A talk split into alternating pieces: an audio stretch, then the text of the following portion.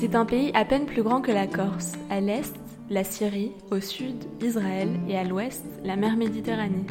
Aussi diverses que ces paysages, ces communautés religieuses façonnent la société. Au sein de ces groupes, les femmes sont plurielles et font vivre le Liban. Dans un pays où la question de leurs droits gagne du terrain, nous sommes partis à la rencontre de femmes musulmanes, chrétiennes, druzes, athées, étudiantes, qui assument des responsabilités au travail, entreprenantes, engagées, piliers de la famille, passionnées, des femmes fières. Fières d'être une femme libanaise.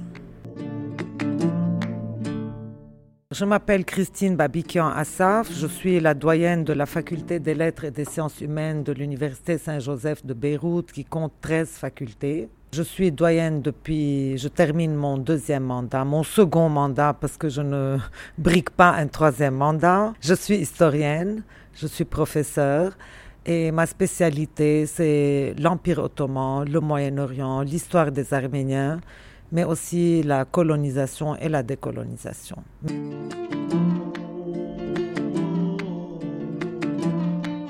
Femme du Cèdre. Un podcast de Maëlan Loaek et Pauline Weiss. Épisode 3 Christine.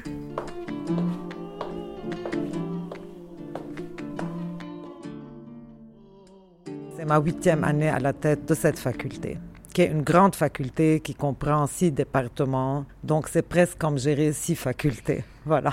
D'abord, j'ai fait mes études euh, pour des raisons personnelles. J'ai dû me retrouver en France pendant trois ans. Et alors que je ne comptais pas, que je comptais m'inscrire euh, dans une enfin faire une carrière, disons, euh, dans la pharmacie ou la médecine, pour des raisons très pratiques j'ai passé une année à la Sorbonne, donc j'ai étudié l'histoire et ça m'a passionné et j'ai continué dans ce domaine. Donc j'ai fait ma licence à la Sorbonne, ma maîtrise aussi, je suis rentrée au Liban. Bon, entre-temps, je me suis mariée, j'ai eu un enfant, donc j'ai un peu suspendu tout ça. J'ai enseigné quelques années dans une école c'est dans son bureau, situé au premier étage de la Faculté des Lettres et des Sciences Humaines de l'Université Saint-Joseph, rue de Damas, à Beyrouth, que nous avons rencontré Christine Babikian Assaf. Fondée en 1875 par les pères jésuites, L'université a la particularité d'être un établissement d'enseignement supérieur francophone. La majorité des cours sont donc donnés en français, favorisant la venue d'un grand nombre d'étudiants étrangers en échange, des Français donc, mais aussi des Européens. Et puis après, donc j'ai repris euh, j'ai fait mon DEA et mon doctorat à l'USJ. Et j'ai commencé à enseigner. J'ai été rapidement chef du département d'histoire pendant neuf ans, donc trois mandats. Puis on m'a nommé à la tête de l'école doctorale Sciences de l'homme et de la société, donc j'ai passé deux ans. Et puis donc euh, l'ancien doyen arrivait au terme de ces trois mandats. Il fallait élire un successeur.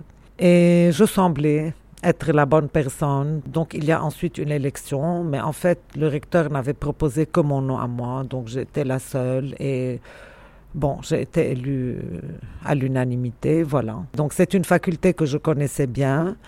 Euh, oui, j'avais envie d'être doyenne parce que je sentais qu'il y avait des choses à faire, à développer euh, à la faculté. Vous arrivez là au terme de votre second mandat de doyenne. Quelles sont vos réussites et vos regrets peut-être aussi?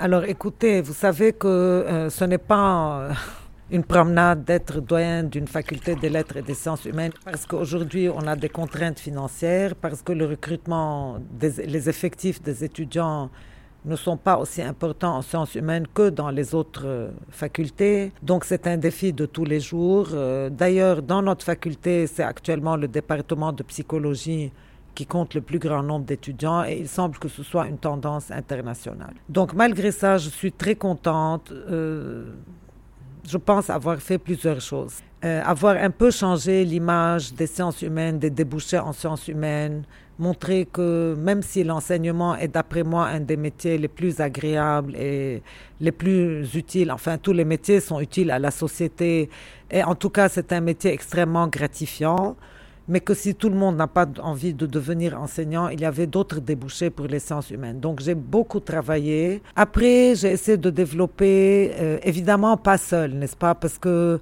les chefs de département jouent un rôle très important, donc de nouvelles formation. Euh, j'ai fait pas mal d'accords internationaux, dont avec le CELSA, donc des accords de double diplomation.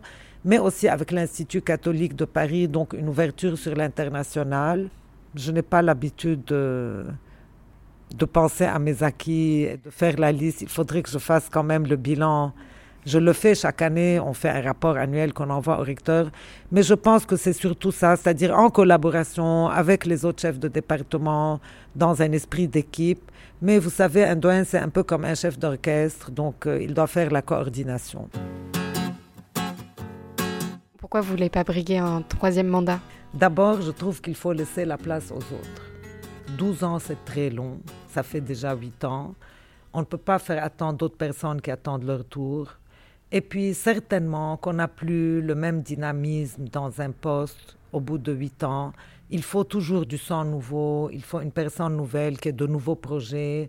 Un mandat, c'est peu parce que vous arrivez avec beaucoup de projets à réaliser, donc vous avez besoin d'un deuxième mandat, mais après c'est fini, il faut laisser la place aux autres.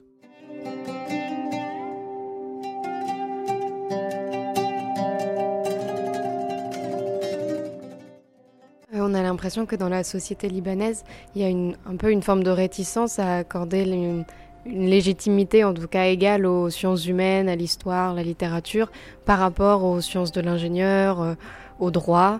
Comment, comment vous l'expliquez et vous, euh, vous, en tant qu'historienne passionnée, quelle, quelle position vous avez? C'est vrai que, par exemple, durant la période de l'entre-deux-guerres, n'est-ce pas, entre deux guerres mondiales, la figure de l'enseignant était une figure respectée.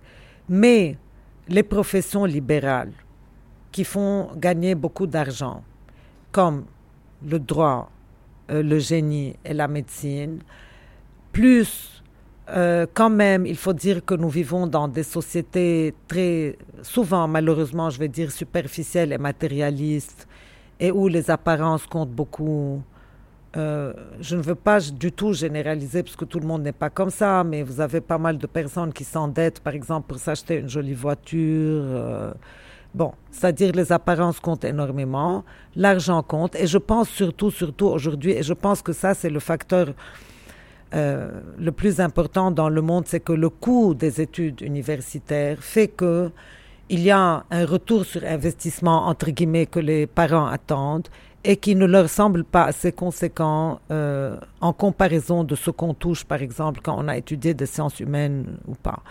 Mais, comme je le dis, en étudiant les sciences humaines, vous avez une polyvalence qui est très importante aujourd'hui parce que, comme nous le savons, avec les développements technologiques, il y a beaucoup de métiers super spécialisés qui risquent euh, de disparaître. Euh, bien sûr, un humaniste ne pourra jamais pratiquer la médecine ou bien construire un immeuble, mais certainement qu'il est prêt à affronter beaucoup de situations, il a une souplesse euh, euh, pour plusieurs métiers que non pas des gens qui ont étudié de la pure comptabilité ou autre de ce genre.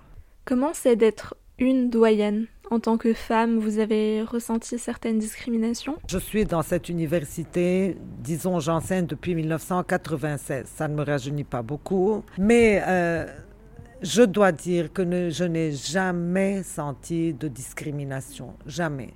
Ni au plan des femmes, ni au plan des classes sociales. Euh, du tout. Et ça, vraiment, je suis très reconnaissante au Père jésuite. Pas un moment je n'ai senti que parce qu'une personne était une femme, elle n'avait pas les mêmes chances qu'un homme.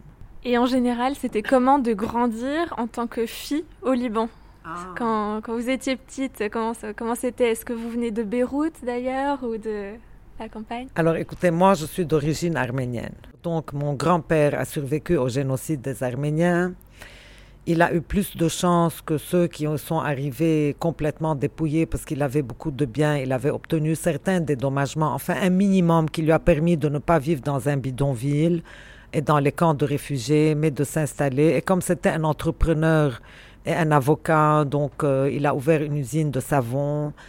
Et ça lui a permis, si vous voulez, d'éduquer, de, de donner une éducation universitaire à ses enfants, dont mon père. Bon. Moi, nous sommes cinq filles à la maison. Nous étions cinq sœurs, nous sommes cinq sœurs, pas de garçons. Euh, mon père était un homme euh, très avant-gardiste euh, qui nous a toujours traités comme si on était aucune différence filles et garçons. D'ailleurs, je suis par exemple contre la journée de la femme. Je trouve que c'est une façon de stigmatiser la femme. Je ne comprends pas pourquoi il faut une journée de la femme. La femme, c'est comme un homme, elle fait. Non. Disons, la femme et l'homme sont différents. Certainement, j'ai réalisé ça parce que j'ai eu trois garçons. et que même si je suis pour l'égalité homme-femme, biologiquement, physiquement, les hormones, la constitution, c'est autrement. Mais ce n'est pas une raison pour traiter les femmes euh, différemment des hommes. Et je n'ai pas eu dans ma vie du tout euh, euh, affaire à la discrimination, sauf dans ma vie personnelle parce que j'ai divorcé. Et c'est là où je me suis heurtée au Liban à des lois très injustes vis-à-vis de la femme dans le statut personnel. Voilà. C'est le seul moment. Donc vivre au Liban, fille ou garçon, c'est, je pense, enfin, dans mon cas, je n'ai rien senti. Il semble qu'ailleurs, quand il y a des frères, ils sont favorisés par rapport aux filles, mais je ne peux pas généraliser non plus.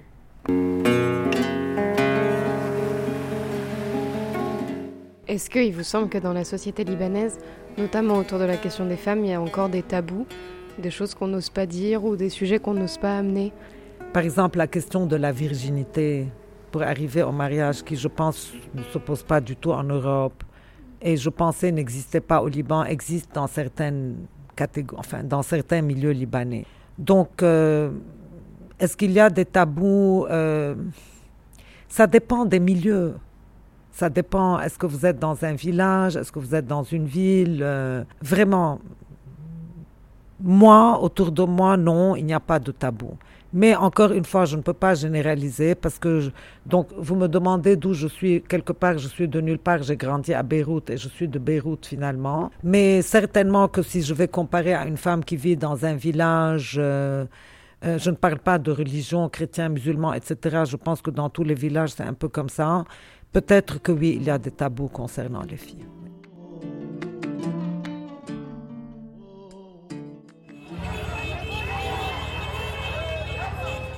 Dès le 18 octobre, au lendemain des premières manifestations, lançant les protestations toujours en cours au Liban, l'université Saint-Joseph a fermé ses portes, comme la majorité des établissements scolaires du pays. Cinq jours plus tard, le recteur a décidé de suspendre les cours jusqu'à nouvel ordre. Après quasiment un mois, le semestre a repris, ponctué de fréquentes interruptions selon l'ampleur des manifestations et des blocages de routes quotidiens.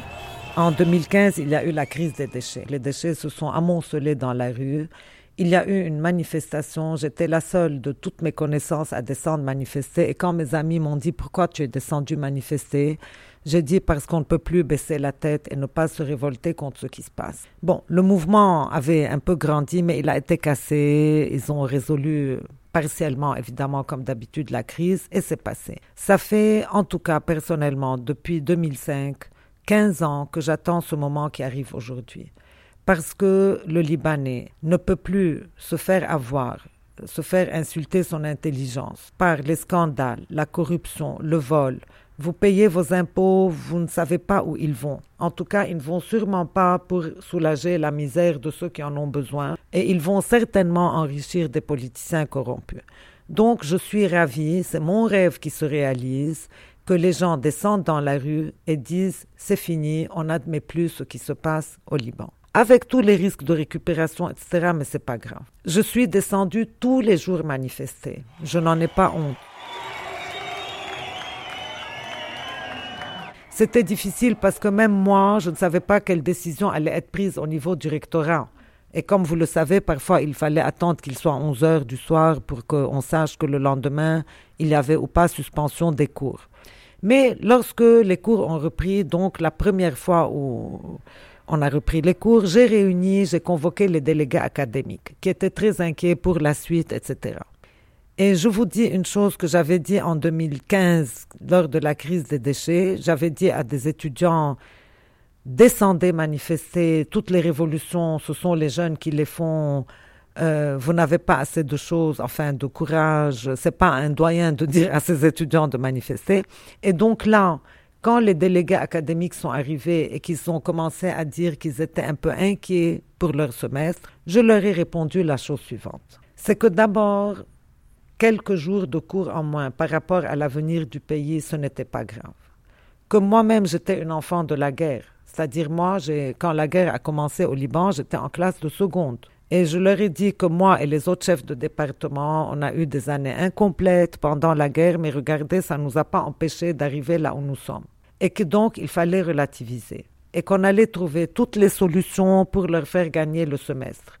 Quitte à faire des heures de rattrapage, quitte à retarder les examens à janvier, Hein, je leur ai dit, il y aura mille solutions, mais je leur ai dit, l'important maintenant, c'est que vous soyez dans la rue et pas ici, parce que c'est l'avenir du pays dont il est question.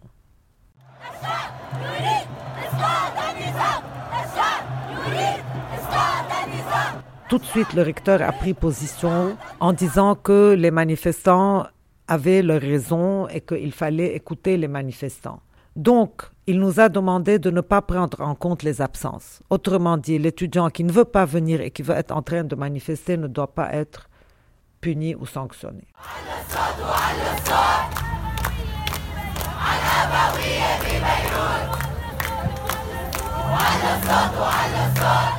On a dû prendre des décisions dans deux cas de figure. On a perdu quatre semaines, mais on peut tout rattraper. Et deux, si ça ferme encore quatre semaines, comment faire? Et là, on a dû étudier les possibilités de faire des cours par Skype, euh, de donner des travaux à lire aux étudiants, d'assurer une permanence. Enfin, c'était très compliqué. Et puis, pour notre chance, enfin, on a pu donner des cours. Et là, on a pu sauver le semestre.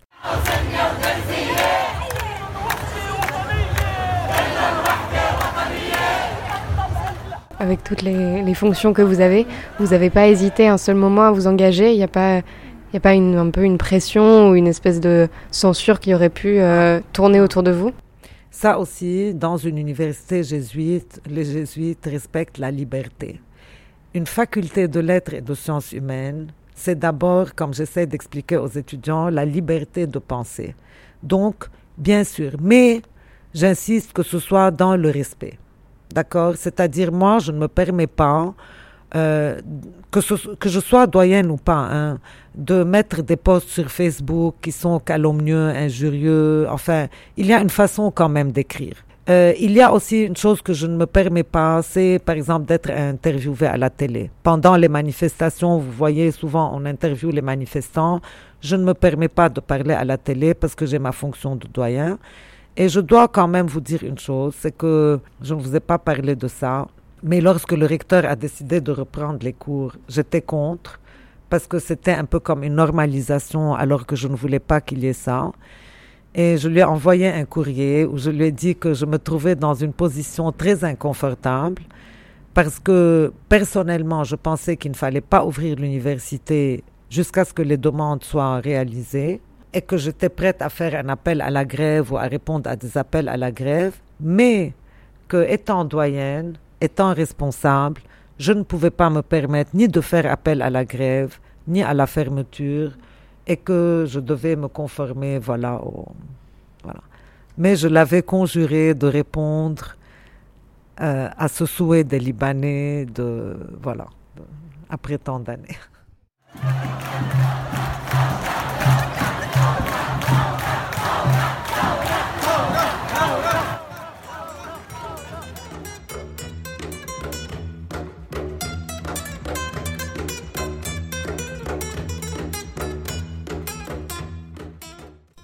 Et en tant qu'historienne, pensez-vous qu'on puisse parler d'une révolution?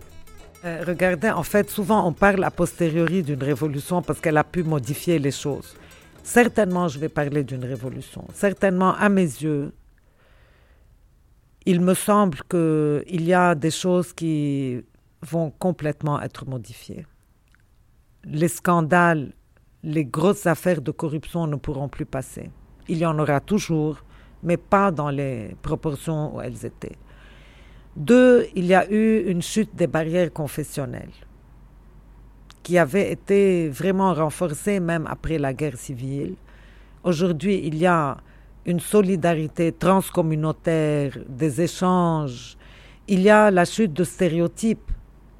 Vous savez, pour beaucoup de gens qui n'allaient pas à Tripoli, Tripoli était la ville de Daesh et compagnie. Donc, euh, bon, moi je connaissais, mais ceux qui ne connaissaient pas découvrent ce qu'était vraiment Tripoli. Euh, je pense aussi que au plan de la structure de l'économie libanaise, à faire passer d'une économie de rente à une économie de productive. La dernière chose, je suis convaincue, j'espère que j'aurai raison, que euh, cette Saoura va aussi permettre de faire admettre le statut civil au Liban en ce qui concerne le statut personnel. Et que si ce n'est pas un statut imposé à tous et obligatoire, au moins qu'il soit optionnel et que le jeune qui, tout en voulant se marier à l'église parce qu'il est croyant, pratiquant catholique ou chez le cheikh, ait le droit euh, de se marier civilement au Liban. Et je pense que c'est une chose qui encouragera beaucoup les mariages mixtes et que tout le monde doit être soumis au même statut personnel concernant le divorce, etc. Et euh, ceci, évidemment, vous le savez, n'a pas fonctionné parce qu'il y a des résistances du côté des chefs des communautés religieuses. Et je pense que ce qui est en train de se passer dernièrement est en train aussi de casser un peu ces chefs de communauté.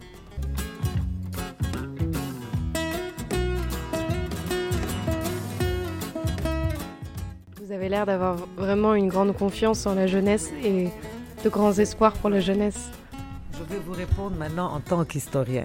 Je vous ai expliqué qu'au lendemain de la Première Guerre, le cadre mental des équipes européennes au pouvoir était le cadre de l'impérialisme et qu'elles n'avaient pas senti l'air du temps qui n'était plus à l'impérialisme. Aujourd'hui, le cadre mental des Libanais qui sont d'une autre génération qui a vécu la guerre et toujours cette euh, lecture confessionnelle et ce danger de guerre civile, ils n'ont pas senti l'air du temps, ils n'ont pas senti qu'il y a toute une jeunesse qui veut abolir le confessionnalisme, mais bon, on sait que ça ne se fait pas du jour au lendemain et que tout le monde n'est pas pour l'abolition du confessionnalisme politique, parce que ça, c'est une autre question. Mais il y a quelque chose qui a changé au Liban. Je suis très confiante. Et je pense que vous avez constaté qu'il y a des ressources extraordinaires de jeunes, de créativité, de solidarité, d'entraide, des ressources artistiques, de mobilisation, de communication. Le Liban a une très grande chance, ce sont tous ces les migrés libanais, donc on estime dont le nombre est estimé à 10 à 14 millions euh, de personnes d'origine libanaise. C'est une énorme richesse, ça a toujours été une énorme richesse pour le Liban. Donc non, je ne suis pas pessimiste. Et d'où vous vient euh, cette, euh, cette empathie que vous avez avec la jeunesse ou cette capacité à comprendre ses ambitions, ses, aspirations et d'où vous vient peut-être plus simplement votre, euh, votre proximité avec les jeunes et votre volonté d'enseigner, j'imagine? Écoutez, d'abord moi, enfin, je suis une personne assez empathique. C'est pas facile à vivre parce que je suis avec la douleur, je souffre avec ce qui mal et tout ça. Ensuite, vous, vous verrez, quand vous aurez mon âge, on reste toujours jeune dans sa tête. Troisièmement, quand on est au contact des étudiants, c'est comme ça. Quatrièmement, j'ai des enfants. Donc voilà. Et cinquièmement, j'aime les gens. Euh, je ne leur veux que du bien, je leur souhaite que du bien. Donc euh, j'aime enseigner, c'est ma passion, j'aime transmettre, euh, j'aime apporter quelque chose, j'aime aider les personnes. je peux dire qu'en tant que doyenne, ma porte a été toujours ouverte à tout le monde. Vraiment. 24 heures sur 24, à moins d'être en réunion ou en cours, on n'a jamais eu à prendre des rendez-vous à l'avance avec moi. Et ça me fait plaisir quand quelqu'un réussit et que je peux un peu contribuer. Voilà.